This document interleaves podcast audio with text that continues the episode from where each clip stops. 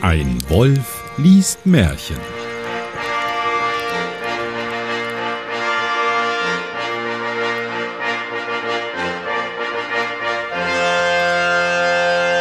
Hallo und herzlich willkommen zu einer weiteren Ausgabe von Ein Wolf liest Märchen. Mein Name ist Johannes Wolf und ich lese ein Märchen und damit ich das nicht alleine tun muss, habe ich heute einen ganz besonderen Gast bei mir und zwar den Stefan Baumann. Hallo Stefan. Hallo Johannes. Du machst ja auch Podcasts. Aus welchen Podcasts kennt man dich denn? Man kennt mich aus dem wundervollen Podcast Luft nach oben. Den mache ich mit, ähm, mache ich hauptsächlich. Und da habe ich aber meistens einen Gast, damit es nicht so langweilig wird, den mhm. äh, wundervollen Johannes Wolf. Ah, cool. Und ansonsten kennt man mich aus Puerto Partida. Da gibt es ja jetzt ein großes Re-Listening. Das ist ein älteres Podcast-Projekt von Johannes Wolf und in dem hört man mich auch oder hört man alte Aufnahmen von mir. Cool. Ja, und genau. dich so? Wo hört man dich so? ja, naja, man kann ja nicht immer, also nicht jeder hört ja alle Podcast-Formate, ja, die, das, die das wir machen. Nee, ist ähm, vollkommen legitim. Deswegen äh, ist es ja durchaus sinnvoll, dass man da ab und zu mal darauf hinweist, dass es noch andere coole Podcast-Projekte mit dir gibt. Mhm. Ja. Gut, ich lese heute das Märchen 157, der Mond. Oh, der Mond. Wir hatten in den letzten Märchen, kann ich ja mal vorneweg sagen, viel mit Tieren zu tun. Mhm. Unter anderem, welches Tier fliegt am höchsten und so und welches am schnellsten. Wenn man es wirft oder, oder von alleine? Nee, von alleine. Ah, okay. Das heißt, die, die große Frage ist, worum könnte es gehen von der Mond, der deinen Namen trägt? Nee, was? ja, da bin ich jetzt gespannt. Hau rein. Vor Zeiten gab es, vor Zeiten, ach so, das ist, es ist als ein Wort geschrieben. Fängt ja mal gut. es ist wirklich wie als ein Wort geschrieben. Vor Zeiten gab es ein Land, wo die Nacht immer dunkel und der Himmel wie ein schwarzes Tuch darüber gebreitet war, denn es ging dort niemals der Mond auf und kein Stern blinkte in der Finsternis. Oh, also ich finde das ein, Entschuldigung, da muss ich gleich mal einhaken, einen richtig schönen Anfang. Ich finde, das verdeutlicht auch, wie wichtig zu dieser Zeit, als dieses Märchen geschrieben wurde, Licht ähm, ne, oder Lichtquellen waren. Weil heutzutage würde man sagen, ja, na klar, es ist in der Nacht dunkel. Aber wenn der Mond nicht scheint, bedeutet das ja wirklich, dass du dann, dann gar nichts siehst in einer, in einer nicht elektrifizierten Welt, wo Kerzen vielleicht auch teuer und knapp sind. Also man kann sich das kaum noch vorstellen, ne? ja. ja. Das wie damals, als du kein Internet hattest. Streue Salz in diese Wunde. Soll ich es nochmal vorlesen? Vor Zeiten ja? gab es ein Land, wo die Nacht immer dunkel und der Himmel wie ein schwarzes Tuch darüber gebreitet war, denn es ging dort niemals der Mond auf und kein Stern blinkte in der Finsternis. Oh, ein schöner Einstieg. Die, die Märchen sind ja oft auch, die fangen oft ein bisschen plump an. Das, das ist mal wirklich richtig schön. Ich, ich finde, ich habe das in den letzten Folgen schon gesagt, dass die neueren, wir sind ja jetzt im zweiten Buch und wir sind jetzt kurz vor Ende quasi, also 175 von 210, die es gibt, glaube ich. Hm. Man merkt, dass die wirklich so ein Upgrade haben, dass die ein bisschen mhm. besser sind als die ersten.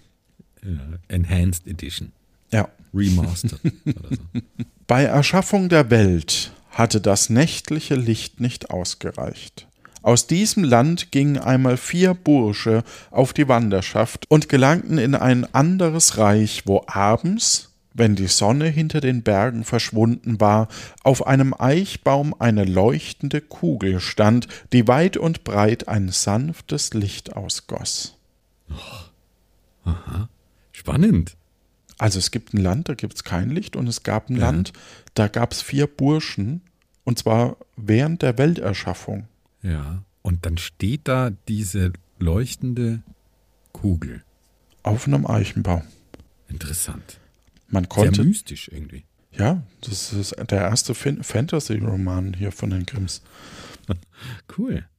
Man konnte dabei alles wohl sehen und unterscheiden, wenn es auch nicht so glänzend war wie die Sonne. Die Wanderer standen still und fragten einen Bauer, der da mit seinem Wagen vorbeifuhr, was das für ein Licht sei. Ja, und jetzt? Was?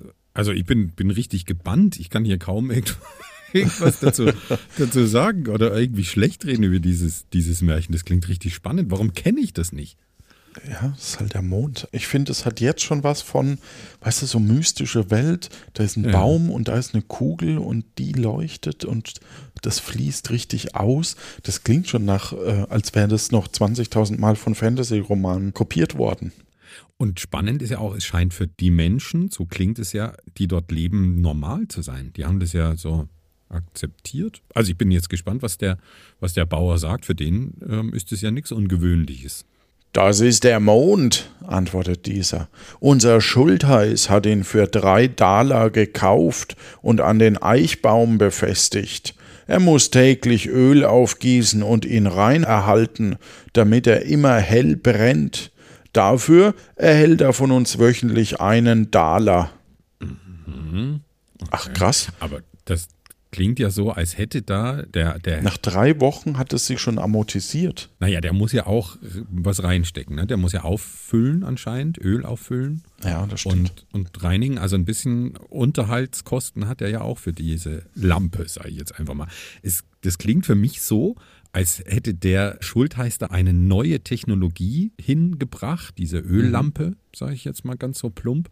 Und für die Menschen war das wahrscheinlich am Anfang so was total Faszinierendes, deswegen nennen sie, sie es den Mond. Aber mittlerweile scheint es normal zu sein. Ja, oder die haben dem Schultheiß dann so viel gegeben, dass er den wirklich in die Erdumlaufbahn gebracht hat. Keine Ahnung. Das kann natürlich auch sein. Als der Bauer weggefahren war, sagte der eine von ihnen Diese Lampe können wir gebrauchen. Wir haben daheim einen Eichenbaum, der ebenso groß ist. Daran können wir sie hängen. Was für eine Freude, wenn wir nachts nicht in der Finsternis herumtappen. Wisst ihr was? sprach der Zweite. Wir wollen Wagen und Pferd holen und den Mond wegführen. Sie können sich hier einen anderen kaufen. Ich kann gut klettern, sprach der Dritte. Ich will ihn schon herunterholen. Der Vierte, oh, verdammt. Der Vierte brachte einen Wagen mit Pferden herbei, und der Dritte stieg den Baum hinauf, bohrte ein Loch in den Mond, sog ein Seil hindurch und ließ ihn herab. Als die glänzende Kugel auf dem Wagen lag, deckten sie ein Tuch darüber, damit niemand den Raub bemerken sollte. Ich finde es auch toll, die, die umschreiben dieses, diesen Diebstahl mit wir führen den weg. Ne? Mhm. Also das ist ja auch wirklich dreist. Diese, diese vier Typen sind mir mega unsympathisch. Absolut, ja. Vor allem, äh, wir müssen ja immer noch bedenken, wir sind hier in einer Welt, die, die nachts stockfinster ist. Also für die Menschen, die dort leben, ist das eigentlich essentiell, dieser künstliche Mond. Ja, ich finde es auch unverschämt. Penner. Naja, aber ich meine, mit den Stimmen, das können ja wirklich nur Bekloppte sein. äh, Stefan, was du nicht weißt, ich spreche die. Ach so. Ja. Ah, ich dachte, das wäre eine Auf Live-Aufzeichnung. Ja, ja. Sie brachten ihn glücklich in ihr Land und stellten ihn auf eine hohe Eiche. Alte und Junge freuten sich, als die neue Lampe ihr Licht über alle Felder leuchten ließ und Stuben und Kammern damit erfüllte. Die Zwerge kamen aus den Felsenhöhlen hervor, und die kleinen Wichtelmänner tanzten in ihren roten Röckchen auf den Wiesen den Ringeltanz. Ja, komm, sag's, mach mich schon nach. Nein, nein, ich sage nichts. Ich möchte nur, äh, möchte nur darauf hinweisen, zwischen Zwergen und Wichteln wird hier noch differenziert. Nee, machen nicht die Zwerge den Wichteltanz? Ach nee, stimmt. Nö, ich glaube, das sind zweierlei Fabelwesen okay, hier anscheinend. Ja. Also die, die, die Zwerge kamen aus ihren Höhlen und die Wichtel, die fingen an zu tanzen. Also Wer die waren kleiner? wahrscheinlich nie in Höhlen. Hm? Bitte? Wer ist kleiner von den beiden? Wichtel klingt für mich noch, noch kleiner und flinker als Zwerg. Ja. Oder? Ja. Die vier versorgten den Mond mit Öl, putzten den Docht und erhielten wöchentlich ihren Taler. Aber sie wurden alte Greise, und als der eine erkrankte und seinen Tod voraussah, verordnete er, dass der vierte Teil des Mondes als sein Eigentum ihm mit ins Grab sollte gegeben werden. okay, cool. Endlich kommt hier irgendwie ein bisschen Vergeltung rein. Das ist so mies. Die, die haben den jetzt geklaut. Die anderen Menschen in dem anderen Dorf, die leben da jetzt in Finsternis und, und denen geht es wirklich kacke. Und die werden äh, ohne Sorge alt und, und grau. Also das finde ich bisher eigentlich ein bisschen frustrierend. das stimmt.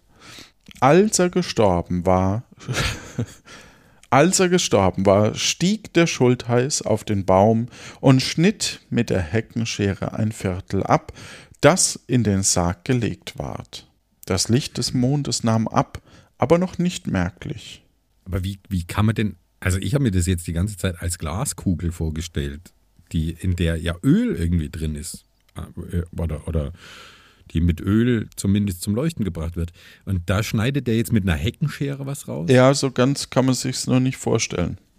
Und diese, also ich weiß jetzt nicht genau, was, was diese, diese Funktion Schultheiß wirklich ist, aber anscheinend stehen ja diese vier Wandersleute über dem Schultheiß. Wenn, wenn der jetzt diese, die, diese Tat äh, ausführt, damit der eine ein Stück Mond mit in den Sarg nehmen kann, scheint er denen irgendwie untergeben, untergeordnet zu sein zumindest. Also das finde ich auch ganz interessant sind diese vier Wandersmänner irgendwie doch so ein bisschen höhere Gesellschaft. Nee, ich glaube, der Schultheiß ist sowas wie Notar oder so, hätte ich jetzt geschätzt. Also es heißt nicht Notar, sondern Schultheiß, weil es doch ein bisschen mehr Aufgaben oder andere Aufgaben, aber der ist, glaube ich, dem, dem Volke zugehörig. Hm, warte mal, ich habe es hier mal gegoogelt. Ähm, Gemeindevorsteher, Vogt oder geschäftsführender Beamter des Herrschers. Ja. Weil der ja, hat ja in dem warum, anderen warum? Dorf hat der Schulter, ist ja die, die überhaupt gefunden. Ne? Naja, aber in dem anderen Dorf hat der Schultheiß die, den Mond gekauft ne, ja. für drei Tage. Ja, ja.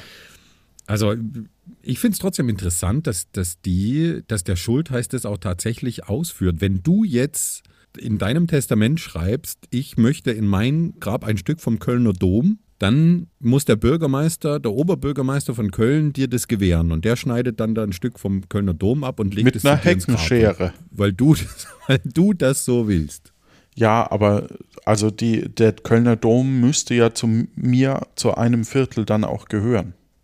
Ja, gut, das stimmt natürlich. Ja. ja. Aber dann scheinen die schon auch ein Stück weit Prestige bekommen zu haben dafür, dass sie diesen geklauten Mond da aufgestellt haben. Ja, das stimmt. Bin immer noch sauer. Ist nicht okay. Ja. Nee, ist wirklich nicht okay. Als der zweite starb, ward ihm das zweite Viertel mitgegeben, und das Licht minderte sich. Noch schwächer war es nach dem Tod des dritten, der gleichfalls seinen Teil mitnahm, und als der vierte ins Grab kam, trat die alte Finsternis wieder ein.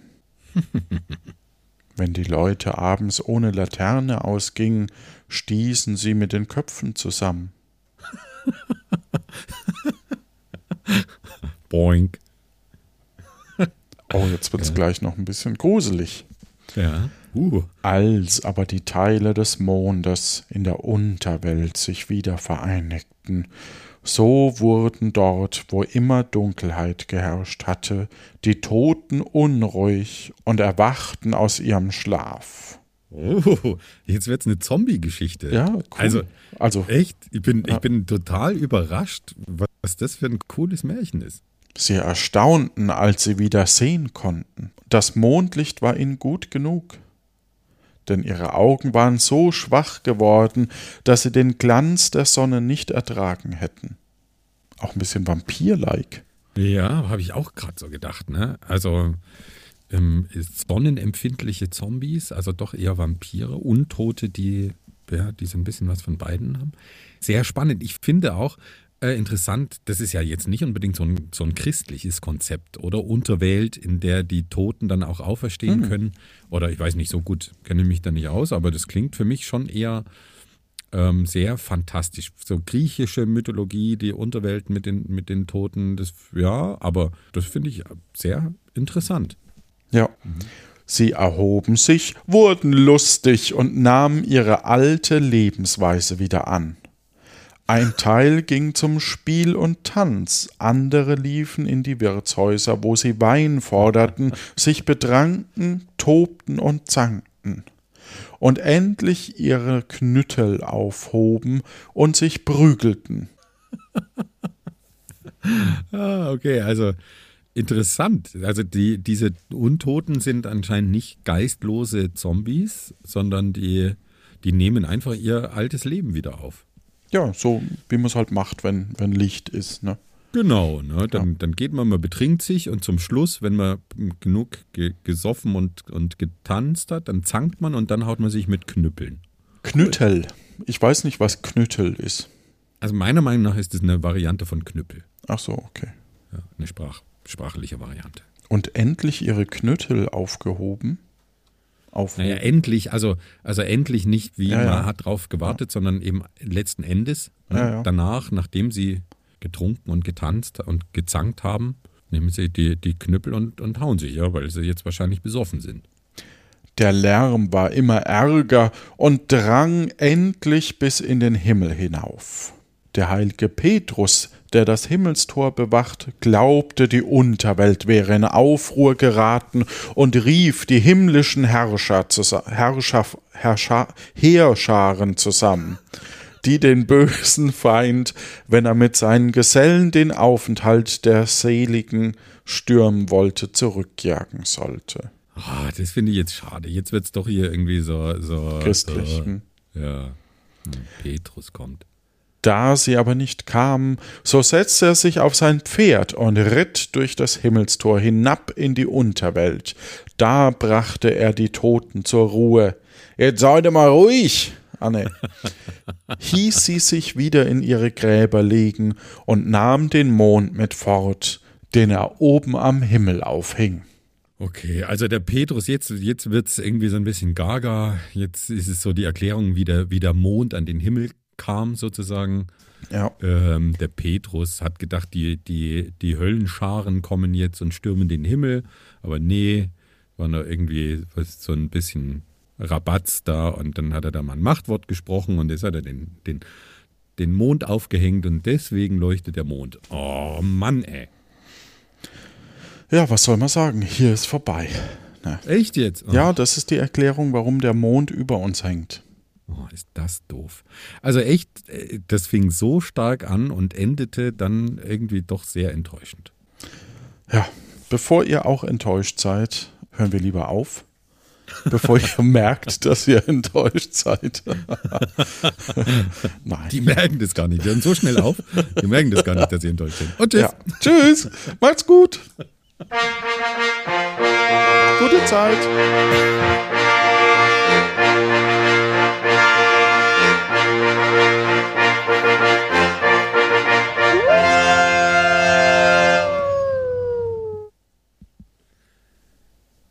Schön. Ja. Danke, dass ich da dabei sein durfte. Gerne.